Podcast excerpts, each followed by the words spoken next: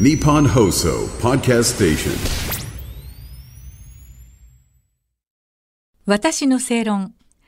この番組は毎回様々なジャンルのスペシャリストをお招きして日本の今について考えていきます。こんばんは。アナウンサーの吉崎のり子です。今夜のお客様は神奈川県知事の黒岩祐二さんです。こんばんは。よろしくお願いいたします。はいよろしくお願いしますありがとうございます。さあ、そしてあの私と黒岩知事と言いますと、あのまだ黒岩さんがフジテレビの局員だった時代にですね、ご一緒にフジテレビの日曜朝の報道番組、報道2001という番組だったんですが、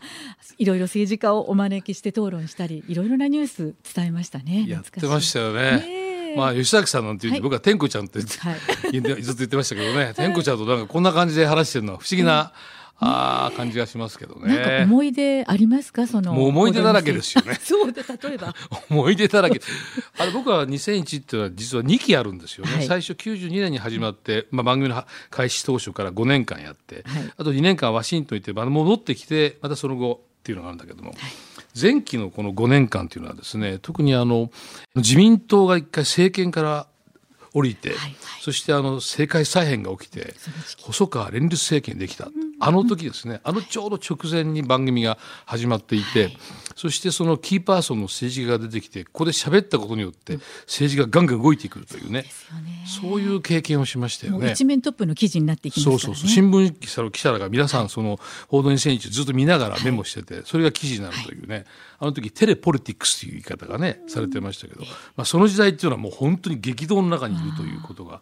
あったんだけどもまあ帰ってきてでワシントン行って帰ってきてから天子ちゃんと一緒にそうですねご一緒。組んだんですよね。はいしまあ天子ちゃんと一緒に組んだ時っていうのは組んだ初日が一番衝撃的だったですよね。でし。たよね。いきなり。いきなりね。はい。私はワシントンから帰ってきて最初に着いたのは夕方のニュースだったですよね、八木愛子さんと一緒に組んでね、はい。そ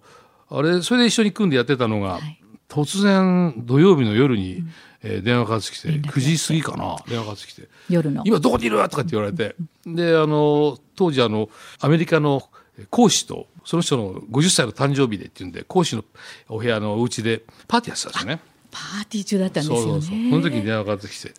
それですぐに会社上がってくれって言われて何ですか？とにかく来てくれって言われてなって上がってったらあ明日の朝報道20日戻ってくれって言われて。生放送出て生放送。で 何って言ってもうベロンベロンに酔っ払ってましたからね。なんかよくわかんないけどじゃあやるか みたいな形で。それから打ち合わせしてそれで朝帰ってシャワーだけ浴びてまた戻ってきてそれで天子ちゃんと一緒ですからね。か激動のねあのスタート。激動でしたよね。すごかったです。私はねあの黒岩さんがよくあのまあ歯に絹着せぬ物言いでいろいろ政治家の方々とね討論なさってたんでなんかスタジオの裏でちょっと呼ばれて恫喝されたりしてたのを私は思い出したりするんですけど あまり詳しいいこと言えないですよそうなんですよね。ね。あそれはねね言えないんですよね、ええはい。だからええ本当いろんなことがある番組で、はい、懐かしく。でまああの現在はね神奈川県知事として報道番組にご出演してさまざまなことも発信してらっしゃるんですがどうでしょうか？ご自身もあの情報番組やってらっしゃるというあの神奈川タイムという、はいはい。あの情報番組やってらっしゃるようですけれども今のどうでしょう？報道番組について何か感じることはございますか？そうですね。やっぱりかなり難しいんじゃないですかね。やっぱりこう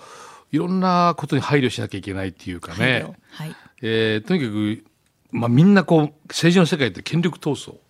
ですからね、それはやっぱりそのキャスターがどういう言い方をするかとかどう振ってどうするかみたいなことの中で我々結構なんていうかある種乱暴にガーッて言ったいけたことがありましたけども、はいでもやっぱり非常にこう神経使わなきゃいけない要素がいっぱいあるんじゃないのかなっていう感じがしますけどねだからそういう制約の中でみんな結構頑張ってるのかなとって見てますけどなねる。ほどそういうふうに見てらっしゃるということですね。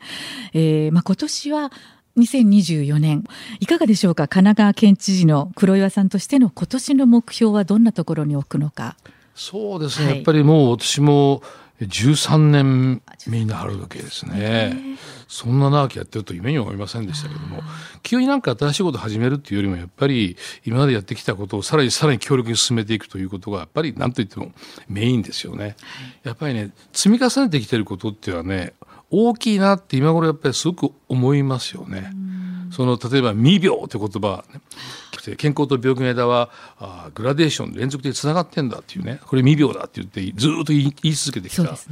最初はなんか分かんないことは使うなってよく言われましたけども、うん、今かなり浸透してきてですね、えー、でこれでまあ世界に向かってもどんどん発信してくる未病 ME-BYO で未病って言ってガンガン言ってきて、うん、そう。だからそれも結構浸透してきてですね、えー、海外の方から未病未病って言ってますからねそうですよね。だって考えたら大事なコンセプトでしょ、うん、すごく大事なコンセプトだと思いますね、ね、だから病気になってから治すんじゃなくて、はい。そのグラデーション、健康と病気やグラデーション。どこにいても少しでも健康に持ってこようとする、それをみんなが自分で自分の未病状態が分かって自分で行動変容してみんなで健康になっていこうというこの流れですからね、高齢社会においては非常に大事なコンセプトだと思いますね。ですから今まで黒岩さんが知事として積み重ねてきたことがまた2024年でさらに展開していけるっていうような展望ですかね。まさにそうですね。はい、僕はあのそれこそずっと前ですけども、30年以上前だけども、はい、夕方のスーパータイムという番組の土曜と日曜のキャスターやってる時に、ま